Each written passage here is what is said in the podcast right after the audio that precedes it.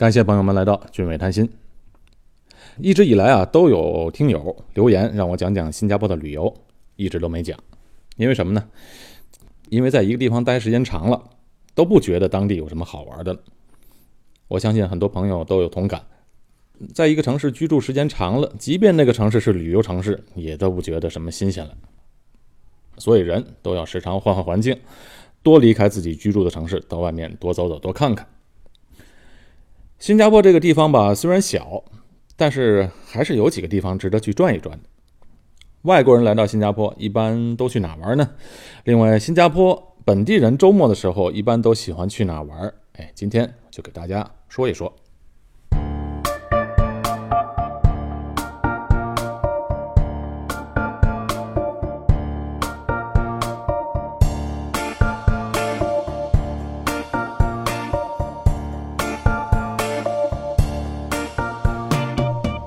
来新加坡旅游的人首选当然是圣淘沙了。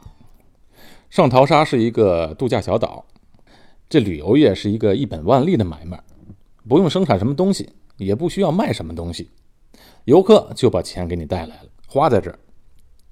所以啊，有这么多国家现在都在搞旅游业，争取吸引游客的光临。哎，现在全世界各个国家其实都盼着中国游客的光临，人多。出来花钱也多，大买特买，哎，不像老外啊。你看这老外出来啊，都是看看风景、泡泡酒吧，他不怎么花钱。中国呢，现在是世界上出国消费、全世界旅游排在应该是第一位的。这有点像上世纪八九十年代的日本。我刚来新加坡的时候，那时候的旅游手册上啊，都印着英文和日文。哎，现在倒好，改成了英文和中文了。新加坡的旅游业啊，是在上个世纪七十年代开始开发的。首先就开发的圣淘沙。圣淘沙最早的时候是一个海盗出没的地方，因为那里的水域比较险，紧挨着新加坡海峡，是马六甲海峡的入口处。这自古以来就是东西方贸易的必经之路，也是海上丝绸之路的其中一段。后来这英国人来佛士。他偶然开发了新加坡，所以自打那儿开始，英国的海军就一直把圣淘沙当做了一个海军基地。呃，新加坡是在一九六五年独立的，独立之后呢，英国就把这个岛交还给了新加坡。在一九七二年的时候，新加坡政府就开始把圣淘沙打造成为了一个供给新加坡本国人去玩的一个独家的风景区。哎，经过这么多年的投资开发呢。现在已经打造成了一个外国游客云集的地方。圣淘沙它不仅有阳光沙滩，还有很多水上游乐设施、主题公园、赌场。不过我是不赞成去赌场，还有很多儿童游乐区。好，关于圣淘沙的情况啊，我就不细说了，因为之前有做过一期节目。新加坡美丽的圣淘沙原来是个海盗窝。哎，在那一期节目中啊，我不仅介绍了现在的圣淘沙，也聊到了圣淘沙以前的一些历史。比起其他任何地方的海滨小岛，我觉得圣淘沙它是一个最现代化的小岛。小岛不大不小，有五平方公里，上面有许多的酒店，还建有豪宅。哎，这里的豪宅是允许外国人购买的。我说的这个豪宅是有地住宅啊，就是那种别墅。在新加坡本岛的别墅啊，它是只允许新加坡公民购买，不仅外国人不可买。永久居民都不能买，但是唯独在圣淘沙上的别墅是允许外国人买的。但是啊，这里都是豪宅了，价格非常可观，至少都在人民币四五千万以上。圣淘沙上面啊有个主题公园环球影城，那这里也不用多介绍了，朋友们都知道。总之在里边可以玩到非常的嗨，而且新加坡的这个环球影城啊有很多全球限量的游戏。特别为新加坡定制的，所以在别处还玩不到，值得去一次。单单在这个圣淘沙小岛上啊，我觉得就可以玩至少两天，而且啊，这里是老少皆宜。怎么去圣淘沙呢？如果你跟旅行团的话，当然可以坐旅行车经过这圣淘沙的长堤开过去。当然，能够坐缆车上去的话更好。缆车呢，从花博山。一直连接到圣淘沙，一路上看海景是非常值得票价的，而且这票价来回也不贵嘛，是大概新加坡不到三十块新币，还有儿童票。啊，坐缆车呢一定要白天坐，晚上呢就看不到什么东西。如果不坐缆车的话，还有两条路可以去，一个是呢坐地铁到港湾站，港湾站上边有一个商场，它叫做 Vivo City。哎，就在圣淘沙岛的对岸。这个商场啊还不小，可以顺便转一转。商场楼上啊有轻轨，直接就通到圣淘沙。当然，也可以从 Vivo City 顺着长堤走路走到圣淘沙岛上，路程不算很远，长堤也只有不到一公里的路程。相比较国外的游客啊，新加坡本地人最喜欢去的十大的本地观光地。哎，没有圣淘沙，可能都玩的都腻了。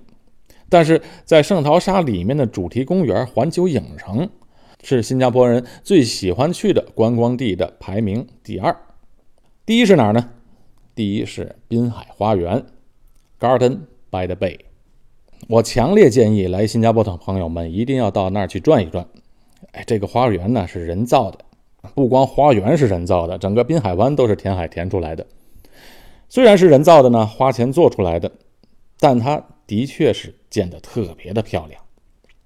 朋友们要去玩的话，一定要晚上去，因为晚上把灯光打开之后，映衬着那些树木，你会发现自己仿佛置身于这电影《阿凡达》的绚丽夺目的色彩当中，就好像置身于一个虚幻的世界。朋友们有空去搜一下图片就知道了。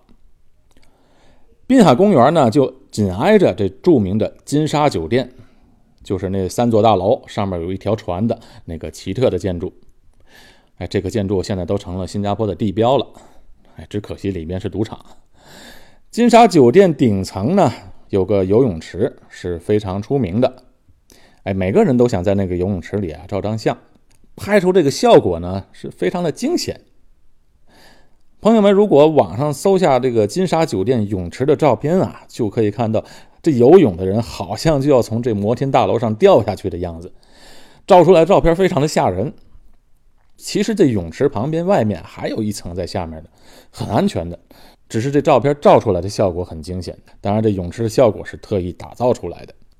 在摩天大楼的顶层游泳已经很难得了，所以去金沙酒店上住一晚是很值得的。只有住在金沙酒店的人才能去游泳池。我从来都没在金沙酒店住过，每次啊都是朋友从国内来住在那边，我都是蹭他们的房间，拿着门卡去上面游的。因为这金沙酒店是一个地标性的建筑，很多游客啊都想去上面看一看这个新加坡的风景，所以这酒店呢它也卖票，买张门票就可以上去。但是你买的门票只能去上面观光，不能去那个游泳池。啊，但是很多人不知道的是啊，这楼顶上啊有好几个酒吧，你只要从酒店大厅和服务员说你要去楼顶的酒吧，哎，就不用花钱买门票。到了酒吧多少消费一点，还可以坐在酒吧里面看风景，这个非常惬意。好，说了这个滨海花园是人造的，新加坡还有一个植物园，这可是天然的。而且啊，这里是免费的。植物园，我刚来新加坡的时候，这里就给我留下了非常深刻的印象。里边的自然风光实在是太漂亮，各种花草树木都有，而且很多树的年龄啊都已经超过几百年了。不过呢，这游客一般很少来植物园的，主要里边也太大，转一圈呢至少半天，走的也挺累的。而且不是每个人都喜欢植物的。不过呢，这两年这新加坡的植物园火了，因为啊，前年新加坡的植物园申遗成功，成为世界自然文化遗产，所以现在去的游客比以前多了。新加坡的植物园建立的很早，一八一九年啊，这莱佛士开始开发新加坡，到了一八二二年的时候，也就是仅仅三年过后，他就开始建立了这个早期的植物园。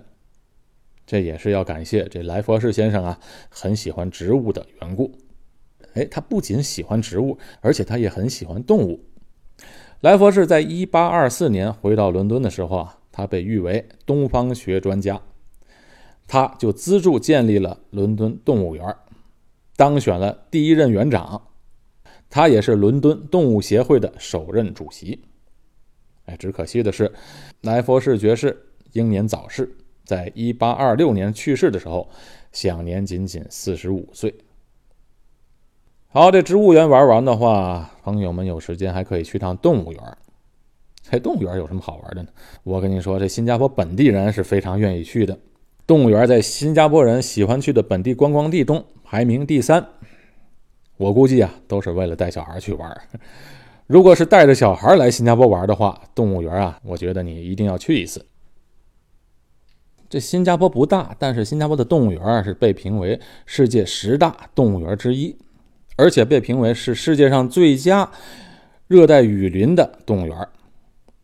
新加坡动物园的特色就是没有铁栅栏，是用河流及植物作为屏障的。既安全又保证了动物生活的天然感觉。你进去之后啊，就好像到了一片丛林一样。抬头就能看到这长臂猿在头顶的树枝上坐着，还有各种精彩的表演，甚至还可以和大猩猩共进早餐。动物园里面有三百多种品种，约三千多只动物，包括了一些特别稀有的动物。哎，这动物园旁边啊，还有一个河川生态园。里面有一对中国借给新加坡的大熊猫凯凯和佳佳，这两只熊猫可是新加坡人的宝贝。如果我的节目为您提供了有用的信息，我讲的故事为您解了闷儿，请您为我点个赞，并且留下评论。新加坡的动物园呢，白天开放，但除了这个动物园，还有一个新加坡的夜间动物园。夜间动物园是干嘛的呢？哎，不是去看动物睡觉。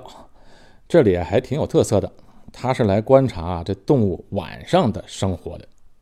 就在新加坡动物园的旁边，园内啊还有喜马拉雅丘陵、热带非洲等四十七种不同的自然环境。当然，加上特殊的照明技术，可以让游客清楚地观赏动物，而且又不打扰他们的夜间活动。乘客一般进去呢，都是搭着那个电车，舒舒服服地坐在车上，也不累。慢慢的走，慢慢的看。除了这白天和夜间的动物园之外呢，新加坡还有一个叫玉朗飞禽公园。这飞禽公园呢，我很早之前去过，但是这些年都没去过了，因为现在孩子上学，学校都组织去。这新加坡的飞禽公园是世界上最大的飞禽动物园，那里啊不但这个鸟类的品种繁多，而且还可以看彩色鹦鹉啊这些鸟类和人类亲密的接触。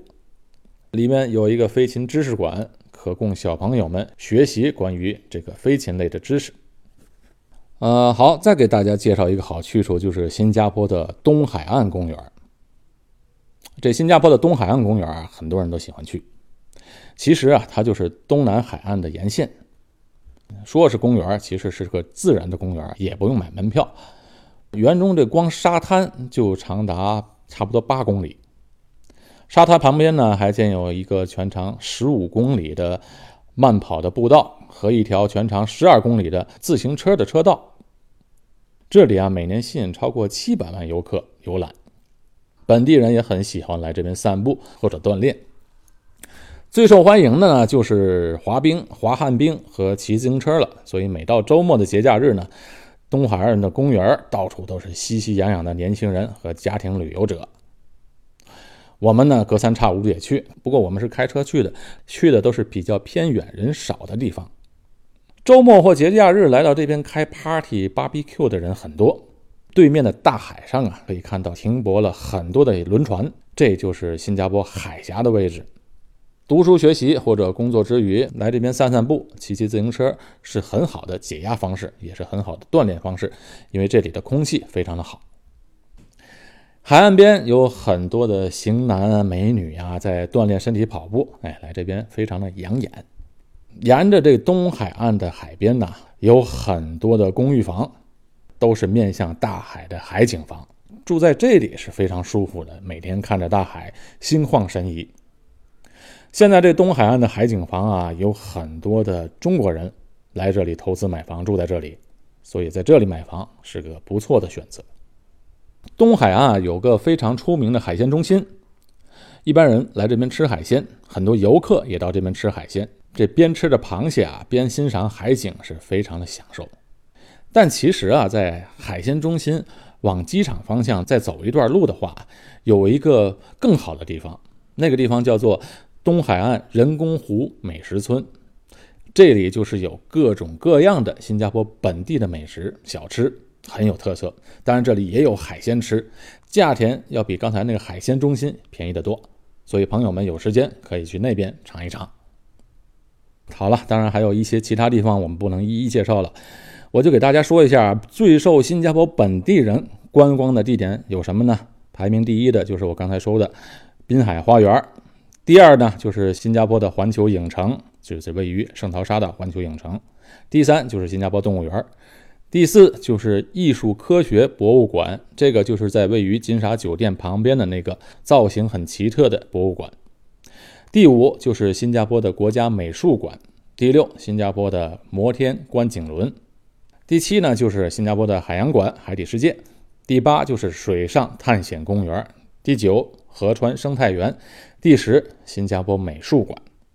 这就是新加坡人在本地观光的一些热门景点那新加坡本地人出国旅行最喜欢去哪儿呢？也有一个统计数字，新加坡人出国旅行最喜欢去的地方，第一就是马来西亚，因为离着近嘛，开着车就可以去了。第二就是印尼，印尼也不远，去近一点的地方坐船去就可以，要远一点的话才坐飞机。剩下的都必须要坐飞机去了。那排名第三的就是印度，排名第四泰国。啊，第五是澳大利亚，第六是日本，第七是美国，第八是中国大陆，第九是香港，第十是菲律宾。这些都是新加坡人最喜欢出国旅游的地方。哎，对了，这新加坡的旅游点最著名的那个鱼尾狮啊，这是游客们必到的地方。其实去的人呢，也只是走马观花、照张相而已。光那一只喷水的石狮子，其实也没什么好看的。不过在这个位置上呢，非常适合欣赏新加坡的美景，拍拍美景也是不错的。另外呢，在鱼尾狮旁边那儿有几家咖啡店和海鲜馆。如果朋友们傍晚去的时候啊，坐在那里吃海鲜、喝啤酒，还能欣赏到对岸的金沙酒店的灯光秀，哎，也是很享受的，很不错的。当然，很多朋友啊是来新加坡自由行的。自由行的人就比较自由，到处都可以走。那我就建议啊，可以深入到新加坡的生活区、居民区，去那里看一看，体验新加坡人当地的生活的气氛。我本人到国外旅游，一般上都不大喜欢去那些出名的景点相反，我特别喜欢深入到当地人的居民区、生活区，搭乘公交汽车。